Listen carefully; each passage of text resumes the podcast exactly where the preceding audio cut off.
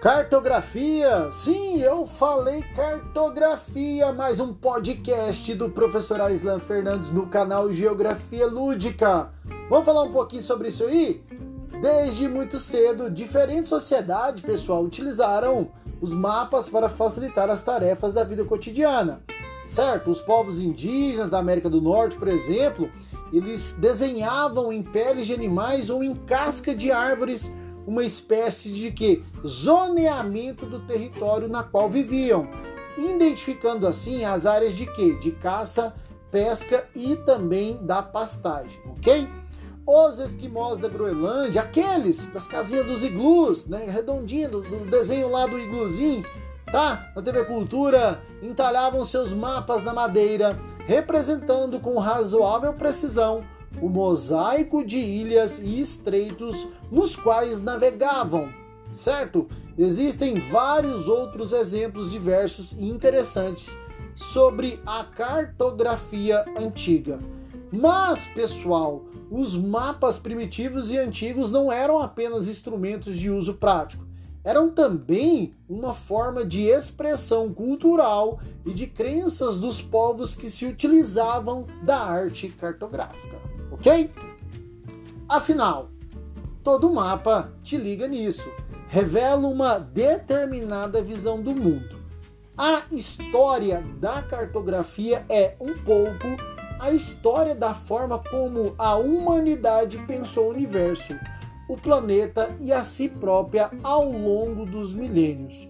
Desta maneira, meu caro aluno, cada mapa antigo constituiu um patrimônio cultural de valor inestimável para o que? A compreensão de povos da antiguidade. Ler um mapa é saber agir sobre o espaço e interpretar suas singularidades. É saber, pessoal, também identificar fenômenos reais expressos em formas, ah, vamos colocar assim, abstratas. Daí os diversos tipos de planta, cartas e também mapas. Se a gente fazer uma análise e descrever é, é, quais são os principais tipos de mapas que nós podemos encontrar: físicos, políticos, demográficos, econômicos e também temáticos, tá? Se a gente seguir uma cronologia, os físicos eles vão representar aspectos naturais do terreno, como o clima, o relevo, a hidrografia, a vegetação, tá? Ah, dentro do modo que trabalha o que? A geografia física, né? Se você trabalha a geografia física, você vai ver algum desses tipos de mapas, tá? Mapas políticos, né? Vão mostrar as divisões políticas entre os continentes, países, estados, tá? São os mais comuns e também vão aparecer de maneira bem frequente nos livros, nas apostilas, nos textos e assim por diante, tá? Mapas demográficos, eles vão trabalhar com aspectos da população, como as migrações, a densidade demográfica, a população absoluta e outros fatores, ok? Os econômicos mostram os aspectos econômicos de um território. Quais são esses aspectos, professor Aislan? Áreas agrícolas, distribuição industrial, valor do PIB, tá? Tudo isso envolve os mapas econômicos. Para finalizar essa parte aqui, os mapas temáticos, tá? Expressam fenômenos específicos de onde? Da área representada como endemias, área de exploração mineral, localização de portos, rodovias e assim por diante, tá? Ah, se a gente for olhar no contexto geral, a gente visualizar toda a diversidade da representação de uma superfície, tá? Ah, eles são comuns em certos aspectos certos pontos que tendem a ser o que? Universais, pessoal. Conhecido como os, ah, os famosos elementos cartográficos. Justamente ponto de um grau de, de, de, de excelência de, e de essencialidade à interpretação dos mapas, tá? Esses elementos cartográficos, né, a gente pode constituir dentro dos mapas, né, como o título, as convenções ou símbolos cartográficos, tá? que são apresentados na legenda, a orientação, o sistema de coordenada geográfica, as projeções cartográficas e as famosas escalas, certo? a mais um podcast aqui no canal Geografia Lúdica.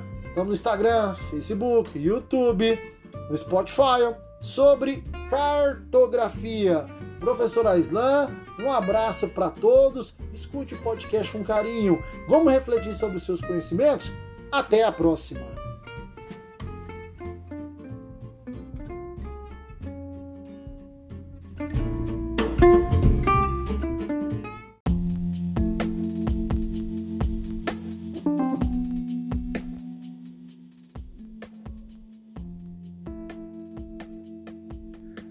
Pessoal, tudo bem? Eu sou o professor Aislan do canal Geografia Lúdica. Acredito que muitos já me conhecem.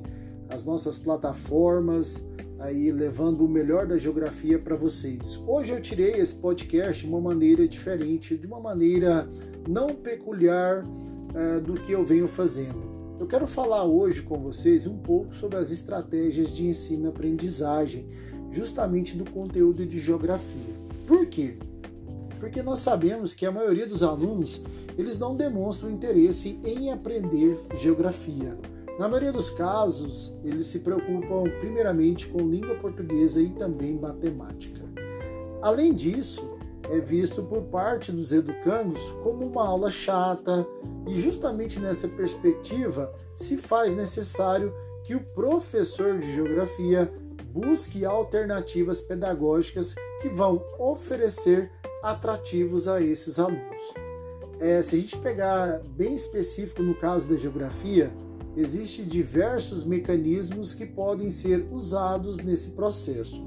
Eu vou elencar para vocês algumas dicas que provavelmente servirão para dinamizar e alcançar objetivo satisfatório. Eu coloco para vocês assim inicialmente. O que? É, lá no início da sua aula, você fazer uma introdução do assunto a ser abordado e dos objetivos a serem alcançados. Na segunda aula, relembrar o assunto da aula passada para que haja uma ligação justamente entre os conteúdos. É, por exemplo, o uso de retroprojetores para quem gosta, né, vídeos, jornais, revistas impressas e até músicas é extremamente importante né, dentro a esses instrumentos para se fazer uma fixação do conteúdo de geografia. Eu particularmente uso até o nome da plataforma Geografia Lúdica, onde eu tento elucidar a aula, fazer com que o aluno coloque a mão na massa, realize na prática o conteúdo. Não são todos, mas grande parte sim, certo? Eu vou também incentivar a leitura uma vez né, que essa mídia que os alunos têm, que nós utilizamos, uh, já se faz algo presente no seu cotidiano. Né? Então isso já não é mais tanto uma novidade para o aluno, ok? Uma outra questão bem interessante é o provimento de aulas de campo, justamente conhecida como atividades extra classe. Por quê?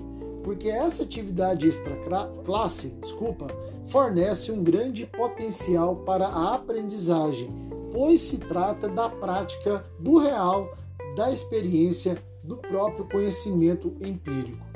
Ah, essas ah, situações que eu coloquei para vocês aí são algumas das possibilidades que o professor de geografia, né, dessa maravilhosa, fantástica ciência, né, eu acredito muito nisso, pode utilizar como ponto de partida para a composição das suas aulas.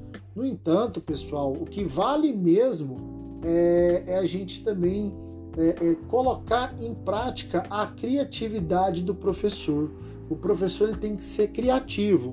Nós nos baseamos em algo ou alguém, mas a criatividade própria também conta muito, uma vez que cada um possui um estilo próprio e não existe uma maneira padrão de se ensinar certo? Obrigado por escutar esse podcast. Professor Aislan Fernandes, do canal Geografia Lúdica. Curta e compartilhe as nossas plataformas, certo? Agora, no mês de junho, o nosso site www.geografialudica.com.br você vai ter todo o material disponível justamente para poder elucidar a sua aula e ganhar mais a confiança do seu aluno. Até mais!